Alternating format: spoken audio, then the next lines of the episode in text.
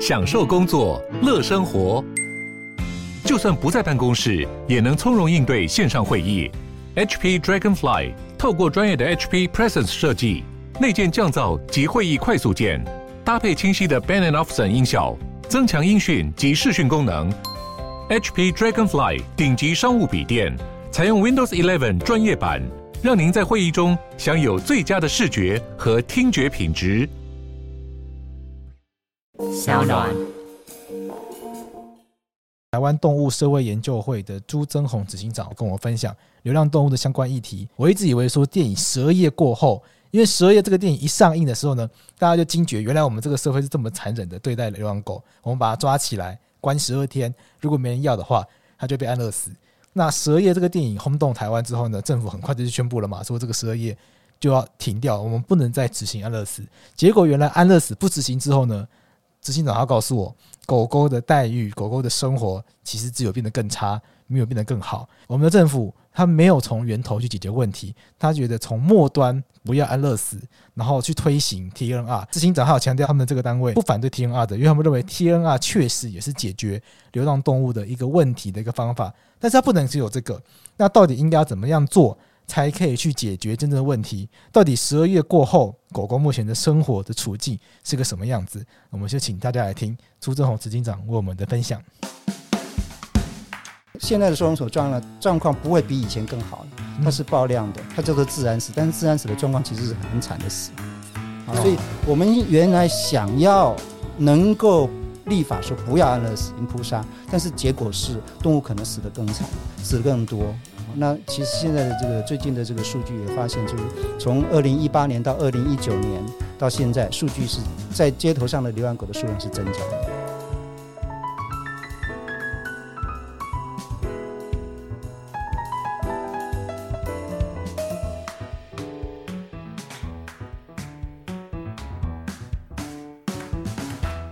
大家好，我是法律白话文的站长桂智，我们今天法客电台，我们。第一次要来讨论跟动物有关的议题，那我们这个节目一直以来花很多的时间处理各式各样我们社会议题，但社会议题通常处理的都是人，那我们这一次第一次来处理我们很重要的好朋友，那就是动物。我们今天特别邀请到台湾动物社会研究会的朱增宏执行长来跟我们聊聊看跟动物有关的这些话题。前几年有一部电影叫《十二夜》，那《十二夜》这部电影呢，就让大家发现到说，原来我们的社会是用这样子这个方式去对待大家弃养的动物。那也唤醒了很多人的可能动保意识，觉得说这样子是一个很残忍，我们必须要去面对这样子的一个状况，所以他是就很多人会发起说，譬如说认养取代购买等等的这样的一个措施，然后我们政府也就开始。就宣示说，那我们要往临安乐死的这样一个政策迈进。但是在临安乐死这个政策开始推行之后呢，好像又衍生出更多其他问题，呃，没有办法去解决。所以，我们今天特别邀请到执行长，是不是可以跟跟我们分享一下后，呃，是不是来跟我们分享一下，就是十二月以后一路到现在，或者是台湾社会一路以来，我们在面对这些呃宠物猫犬啊、流浪猫犬，我们有一些什么样的问题是需要解决的？呃，主持人好，各位听众朋友，大家好。呃，非常谢谢刚刚主持人说，呃，过去都是谈人的问题，谈社会议题啊，今天来谈动物问题。但其实动物问题基本上也是人的问题，也就是社会议议题。是，因为动物本身，不管是狗还是猫还是野生动物，它自己没有什么问题，它活得很好啊。对对。但是但是因为人各式各样的一种行为想法，会造成动物的问题。是是。那您刚刚提到，就是说，呃，流浪狗的问题，其实它已经有相当长的一段时间。就是从其实我们的动保法的立法，它已经将近二十年了。它其实一开始的契机也是因为因为流浪狗的问题。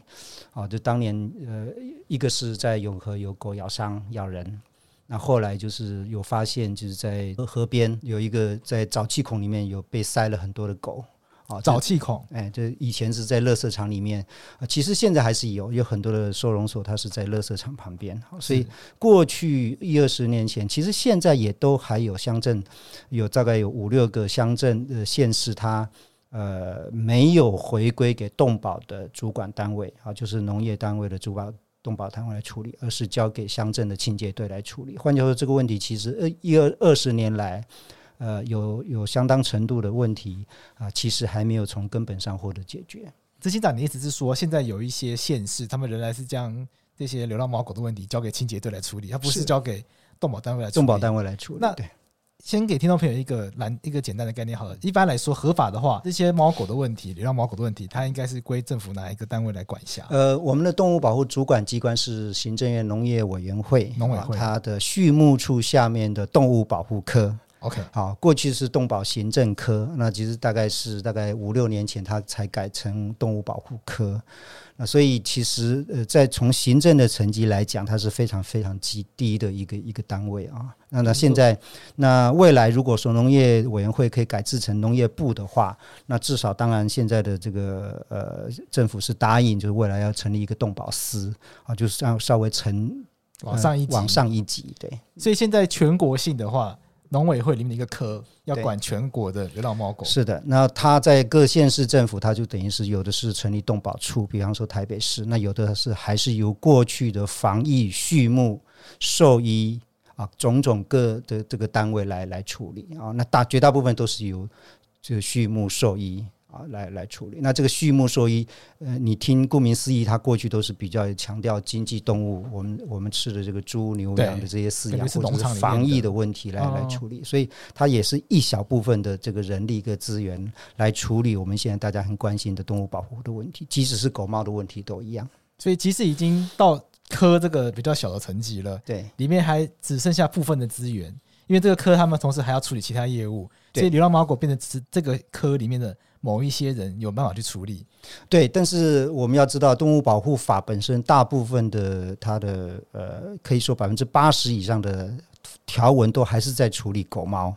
OK，哦，那即使现在的资源是非常少的，那大部分的资源也都还是用在处理狗猫的问题啊。那因为毕竟大家还是对于同伴动物把当做犬猫当做自己的同伴朋友，这个。为大家民众会比较关心。那至于其他的像经济动物或者是畜这个野生呃这个这个呃实验动物的问题，当然不管是资源也好，投入的这个人力也好，也都是相对来讲是比较小小很多的。所以动物保护法它主要处理的会是我们呃，像执行长刚刚讲到一个专有名词，陪伴动物，以这一类型的动物为主的。是，其实，在法律里面，它用的名词是宠物，宠物，宠物或者是直接叫宠物，直接叫宠物。对，那呃，还有还有就是实验动物，这这是比较大的这个问题。那但是整个法的它的规范对象其实是所谓的脊脊椎动物，所有的脊椎动物都是法律所保护的对象。脊椎动物，对，就是那个生物课本上会出现的那个，对，就是生物学上的有脊椎的动物，对，包括鸟类啊，或者是爬虫类，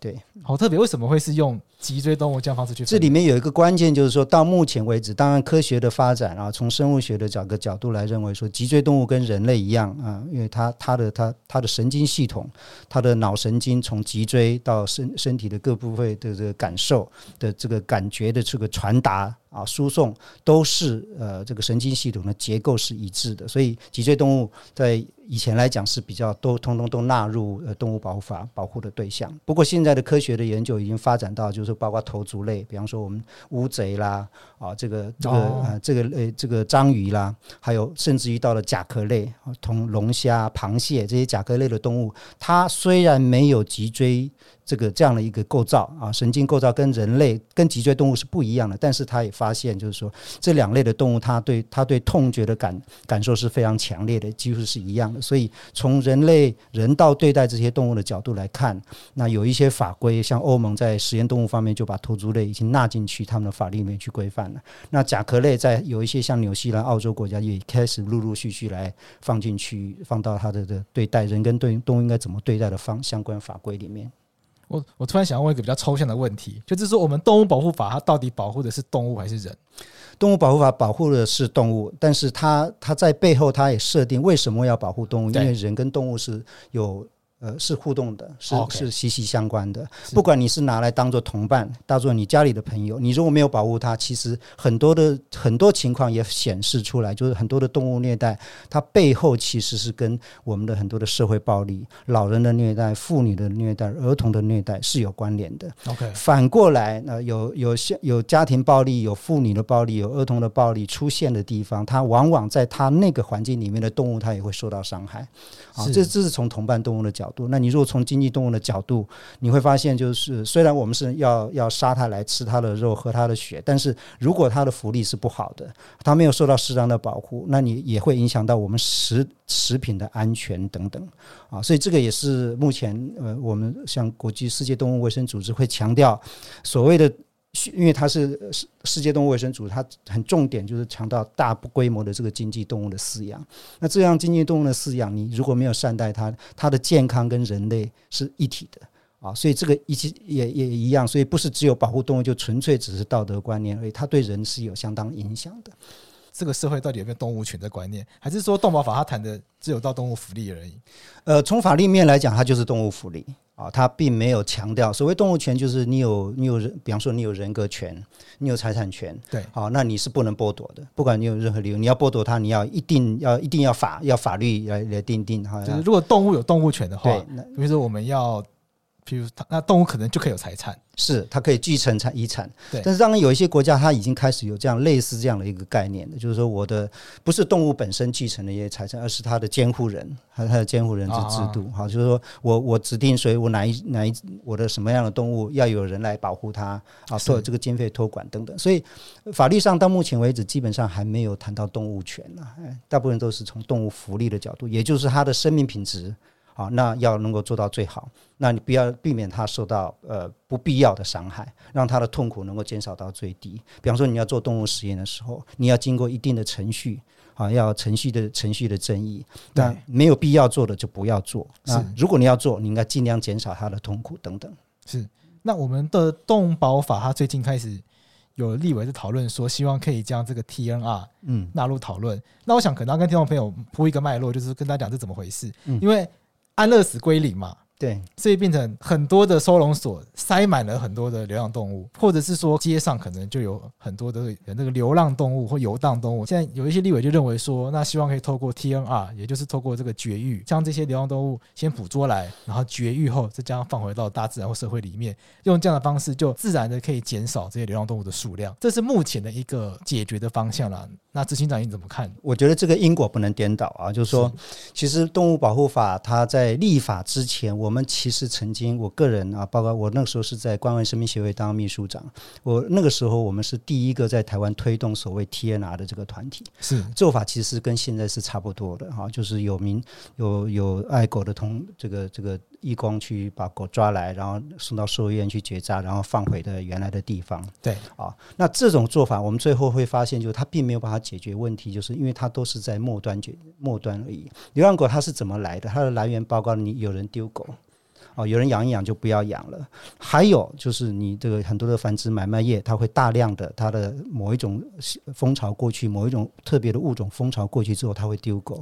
那还有这个很多失主，他虽然不会丢狗啊，其实我自己最近就是一个例子，就是我的弟媳妇她在工厂工作，那我们家有养两只狗，后来有一只狗去世了。工厂的朋友就说：“那你要不要养狗啊？我这边有很多，有很多。”啊，那他说有多少？一下子生六只、六七只小狗，因因为这样家里需要，他就带回来。带回来我有观念，我我会想办法要去给他绝育。但但是很多人带回去就不见得会会帮他绝育了。对，那特别是在乡下，那他就到处到处乱走。那所以你想想看，这种这些源头那只没有绝育的一些狗，它又因为各式各样的原因，它生下来了，然后它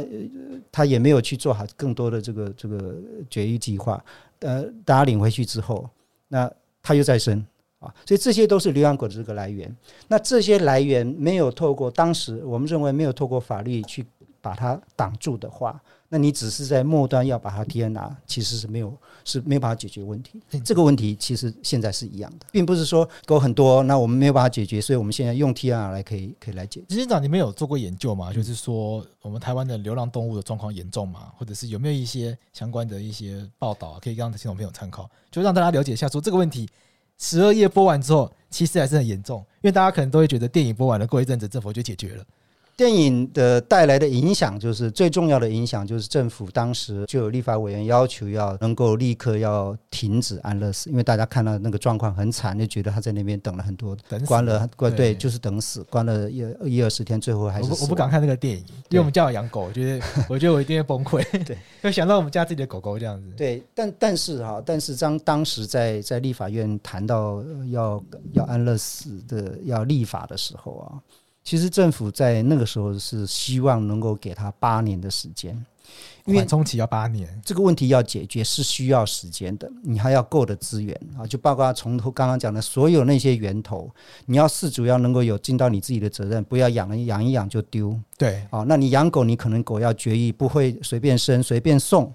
好，那或者是小狗就自己跑跑出去了，走失了等等，那这些都是源头要做好，你才能够末端呢才能够减少。所以，呃，十二月带来的一个结果是安乐死马上就立法了，只有两年的缓冲时间。那这两年的时间一定去一定下来之后，当然收容所就开始爆量，因为大家很多人就觉得过去会去认领养的人就觉得没关系啊，他不会安乐死了，嗯嗯嗯，他不会被安乐死，我就不用去认领养了。那另外就是抓狗。也也没有办法再抓了，收容量就高了。那没有办法再抓，可是我们这个社会有些人是不喜欢狗的，有些人是怕狗的，对，所以他还是会给很多的压力，给动保的单位也好，或者是清洁队的单位也好，还是会继续抓，那就会变成很扭曲啊。有些人说要抓，有些人说不要抓，那怎么办？收容所又这么多，那就会更扭曲的现象会出来，就是抓了之后再放回去。OK，啊，从东从甲地抓了以后放到乙地。好，或者是说我大量大量把这些狗转移到民间的收容所去。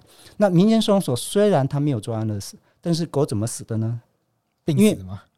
病死或者是咬死都有可能啊。因为咬死是什么？你想想看，就是说狗互相会咬咬来咬去，会打架，会争食，它会护食。那狗也有它的高低阶级之分。哦，对，好，那所以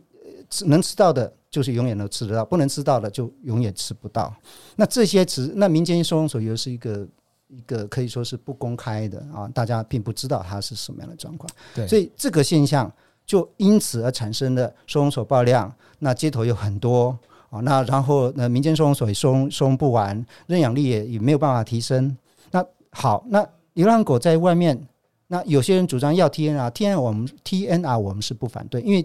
有一个来源，就是在外面的流浪狗，它还是会生，它不断的繁殖不会生。那透过把让这些狗去绝育，减少它继续再生，这有道理。但是这个是整个问题的一小部分。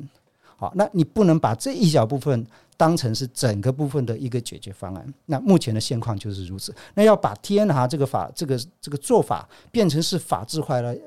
放在法律里面来解决的意思，就是要由政府编经费，这些所有的流浪狗的这个决议是属于政府要负责的。那它衍生的很多很多的问题，就包括你动物保护法呢，所有的源头的这个饲主的责任啊，要宠物要绝育啦等等措施，就几乎就等于。就等于崩盘崩盘了啊！是因为经费有限，所以如果执行长你们担心说经费全部不往天涯去拨的话，可能前端的就现在其实经费问题已经呈现这个状况。OK，绝大部分百分之七成八成的钱用在这个天这个这个天涯这个这个上面。是那但是源头的问题经费是非常少的。我们但是我们担心的还不只是如此，更更担心就是所谓法律它有一个社会效果嘛。对，大家听到了之后就觉得说，哎，那好啊，那这个流浪狗是国家的责任呢、啊。OK。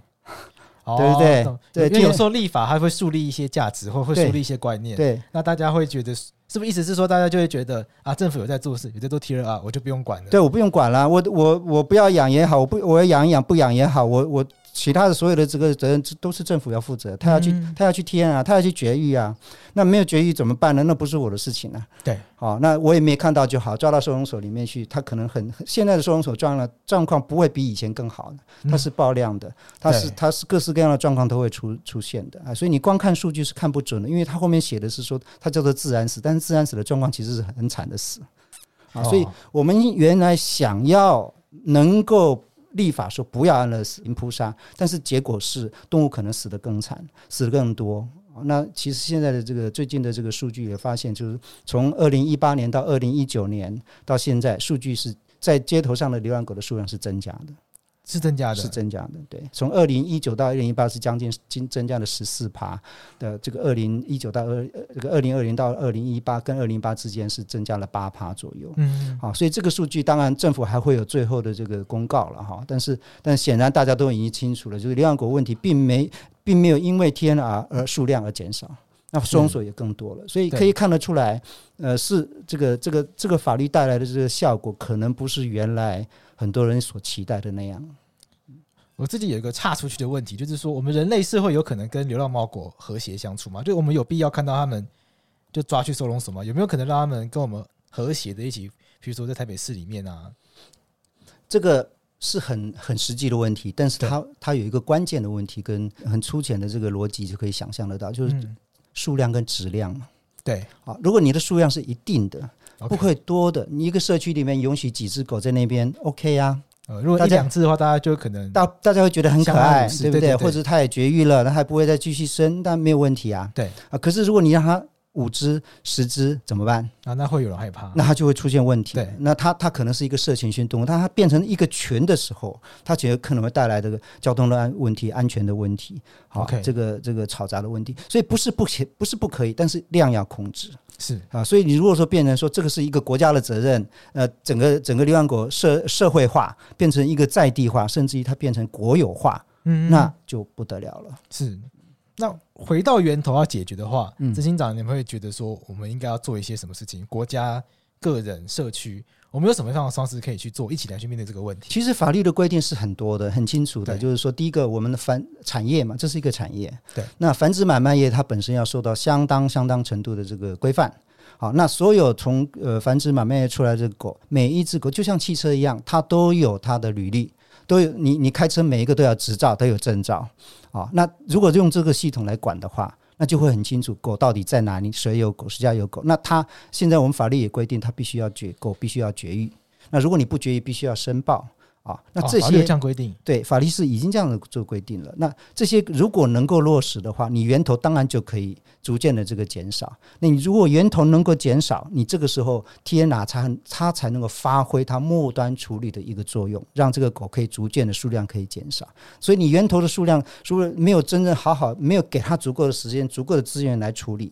那社会大众没有好好的这个来来来呼应的话。所以你这个钱一直用在末端的地方，当然就是一直投入黑无底洞里面去。台湾的市主会不会比较没有是该有的这个责任跟意识，跟国外比起来，国外有没有做的比较好的一些案例？我我当然觉得是国台湾是呃跟国外比起来是有差的，但是我不是说我们是因为民主的关系，不是这样。我将相信英国也曾经有现也有这样，也曾经有过流浪狗堆堆积如山、堆尸如山的这样的一个问题哈，所以他才会，所以才会不管是欧盟也好，欧盟的国家也好，世界卫生组织也好，会发展出所谓的那人人跟动物的这种互动的规范到底应该是什么？这已经到世界卫生组织在处理的等世界卫生组织跟世界，因为它。其实狗它有狂犬病的问题，它有其他疾病的问题啊，那这些都是世界卫生组织从人的角度。他就应该要去看到了，那他更更何况还有其他社区的安宁啊、交通的安全的等等，都这些问题都都都会像那个。所以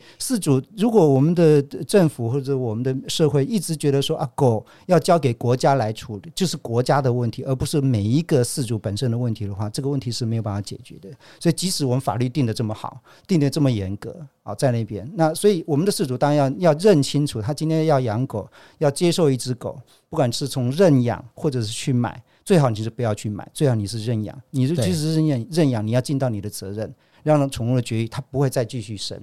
啊，那这个就可以扮演一定的程度的抑制的这个效果。可是如果很多的饲主会觉得说，嗯，那没关系啊，说反正收容所已经不用安乐死了，好，那我跑出去也也会有所谓的精准捕捉啊，它不容易，它这个丢出去的问题就不是我的，而且一些一所有的问题都变成是国家的。啊，或者是它已经不会再有问题的话，那那整个我们的动物保护的这个管理的系统就等于是完蛋了。其实就是刚刚讲世界动物卫生组织、世界卫生组织所强调的这些方法，没有别的，要教育犬只要能够打入晶片，要能够登记，所以你知道是谁。那它宠物要能够绝育。对，哦，那所以这些都是这些方法都是大家所公认的这些方法，问题是你做得到做不到。那如果我们这个社会一直强调，一直强调要用 TNR 这个方式来来来处理，或者只有这个 TNR TNR 这个方式才可以处理，甚至还要纳入法律，变成是国家的话啊，国家化的话，那这个当然是不能解决的。所以这些方法其实不是新的，不是新的。会不会有民众觉得绝育这件事情很可怕？譬如说我家养小狗，小狗，譬如说我们家养狗，那那时候我妈带它去绝育的时候，就我们家还挣扎一阵子，觉得好像有点残忍。可是又觉得没有办法，就是如果我妈就说很实际问题，因为狗狗你要带它出去散步，那是不是你你要让它出去玩嘛？是，那难免搞不好回来就生一堆生一堆小狗。对，我妈就直接说不能处理啊，你不可能生一堆小狗然后全部送人。第一个你送谁，人家不一定收，那送收容所，就像之前讲的，我们都知道那个其实更可怜。所以我妈说那也只能就是面对，那只能送它去绝育。那会不会大家觉得说绝育可能有点怕怕的，觉得好像有点可怕，所以不太愿意做这件事情？没错，我们都不希望对动动物进行任何不必要的这个手术。对，好，那这些手术可能也会有一些有一些影响，但问题是，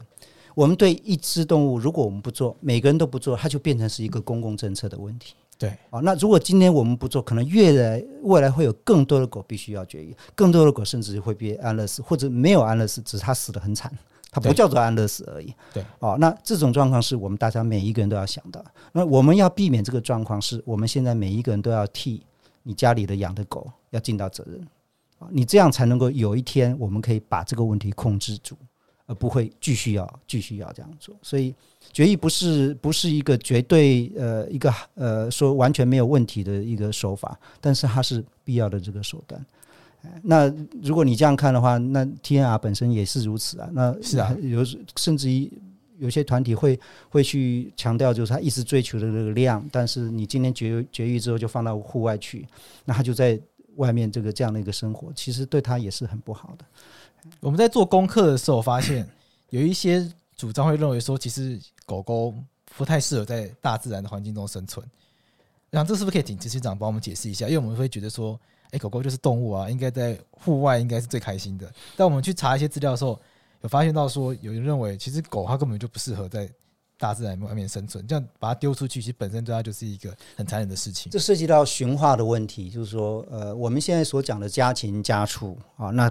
包括狗过去也被视为家畜嘛，但它的驯化是有好几万年的这个这个事情啊，所以它它跟基本上跟人已经发展出一种呃一种几乎。不分不开的这个关系，那跟狼是不一样的啊，跟这个猎猎这个这个中狗也是不一样，非洲的中狗也是不一样。虽然它们可能是同一个一个一个一个同一个物种，但是这些呃这些动物它变成是人工所繁殖、人工所饲养，甚至于已经经过人养一阵子之后再放出去、再流浪在外面的这个狗，它基本上它还是人的，跟人有相当的这个这个这这个这个关系存在的。那当然。他在野外，他所面对的问题，我们我们一个人流浪在外所面对的问题，就是他所面对所有的问题啊。对，啊，不管是。天气也好，交通安全也好，那你如果是在野外，那可能会面对的这个问题。如果今天还好，台湾没有很多的所谓虎豹这样的一个野兽，那狗基本上它在外面，它它算变成是一个掠食动物。对，那反而我们野生的很多的被掠食的动物，反而就遭殃，像穿山甲这些问题都会出现。嗯，穿山甲、石虎等等这些状况啊，那这个。反而就造衍生了另外一个问题，就不仅仅它不适合在那边，它反而对生态、生态的维护、生态的多生物的多样性的维护造成了做造成了伤害。在我们在做功课的时候，也找到一些说法，说认为 TNR 除了有执行长刚刚讲的问题，它不是根本之道嘛，因为它是从末端解决。嗯，那有些人会去质疑说 TNR。它的成效未必是良好的，是不是有一个这样子的这样子的论辩在？我觉得我们的政策基本上，我们的主张是我们支持，我们不反对天啊。就我刚刚讲，就是流浪狗本身它在外面它会会生，对。那这个如果能够有资源、有人去协助，能够绝育一只、结扎一只，它就可以减少一只狗的这个出生，对，这是好的啊。所以这个本这个问问题本身是是是 OK 的，但是呃。如果你说用这样的 TNR 可以减少数量，我们的数据可以看得出来，从过去一两年来，已经三将近三年了，其实是没有没有减少的。对，好，那因为源头是一直来，对，所以这个并没有没有办法减。所以它唯一的功能可以说就是在在减少在野外的流浪犬只，它继续去繁殖，继续去生，或者有有一些团体，它是在所谓的家家犬，它其实是有人有主人的，只是放它到处跑，那到处跑，它就可能会到处生。OK，这个时候协助它来绝育，那这个是有它的效果的。哦，对，因为像我们老家在台东嘛，乡下的动物都在外面乱跑，对，它跑了一回自己回家睡觉，也都不用管。那所以可能有一天它就带回来跟你生一胎，你也不一定，有可能会有这样的状况。对，那猫的部分是处理方法比较不一样吗？猫呢？呃，它会带来的困扰会比较不一样。因为我们有分汪星人跟喵星人嘛，这个社会两派，有些人喜欢狗，有些人喜欢猫。像我们家是喜欢狗，我们家养柴犬，但我有像，可是像我弟。他就一开始就很想要养猫，他不喜欢狗，对，因为我们我妈妈坚持要养柴犬，所以柴犬先来了。那过了好几年，他也被驯化，他很喜欢这样子。对对对，流浪狗本身对猫也会有造成伤害，也有这样的一个一个例子。但是问题就是猫本身如果能够绝育的话，它不是在平面，它的活动范围比较是立体的。哦，猫会跳来跳去，跳来跳去，它有它的这个三度空间可以可以跑，所以它比较在平面造成的问题，交通安全啊等等，它比较不会带有这样的问题。是，但是实际上它当然它还会有。有清洁啦，猫的这个疾病啊，还会带来安宁的这样的这些问题。但无论如何，它的原则是一样的，就是如果你能够绝育是很好，但是不能是由政府来承担这个，就是流浪猫国有化这样的一个问题。执行长的意思是说，认认为 TNR 这个工作应该要回到民间来做吗？是不应该让政府去承担这个责任，就不应该让公共的资源大举的进来做这件事情。政府的资源应该用在源头，能够解决，那这样才能够有一天，我们期待流浪狗是问题是可以减少的。目前源头一直没办法解决，原因会不会就在于因为经费太少，导致人力太少，所以我们对于事主的教育可能就很不足够。像我到刚刚才知道，原来绝育是法定的，我一直以为是我们家自己决定的，原来是按照法律就应该要这样做。是对，像可能包括像我就没有这样的认知，然后执法的单位是人力可能也不够，会有这样的状况。我想呃。法规是有的啊，那我觉得经费其实有些时候它它虽然是问题，但它不是唯一的问题。我们我们会看到有一个状况，就是我们现在呃中央定的法，那农委会嘛，它就是一个小小的科，那甚至于有几个几个承办人员，他负责全台湾的这个问题，所以他很多的工作他是要透过地方的行政动保行政单位。那地方当然有县市，又有县市的这个呃。一个一个动保单位，但是他也不是实际的执行人。很多时候我们发现，就是说，我们的最基层的行政单位其实是村跟里。那很多村民跟里民，他碰到了各式各样的问题，他也会透过村长跟里长跟我们的民意代表去反映，民意代表再去反映给他的县市政府。所以，其实村里长要扮演的是非常重要的角色。他的村民或者他的里民，有的人喜欢狗，有些人不喜欢狗，谁养狗谁不养狗，他也都知道。所以，他如果有方有有给他足够的资源，给他适当的这个方法，其实他可以知道协助我们落实这个动物保护法。哪一些人没有没有把狗绝育？哪些狗没有猫没有绝育？他可以劝导他。给他一些方法，给他一些诱因，让他去做好这样的工作。所以我们发现这是一个一个一个一个漏洞，就是说我们的行政虽然我们动保法设在那里，有了经费也在那里，但是这个这个问题往往只有到县市，那再给交给县市政府去处理，县市政府再去找民间团体来，因为现在大部分很多钱都是用在 TNR 嘛，对，就就就就这样来处理。所以我们觉得应该把这个行政的权责推广到村里。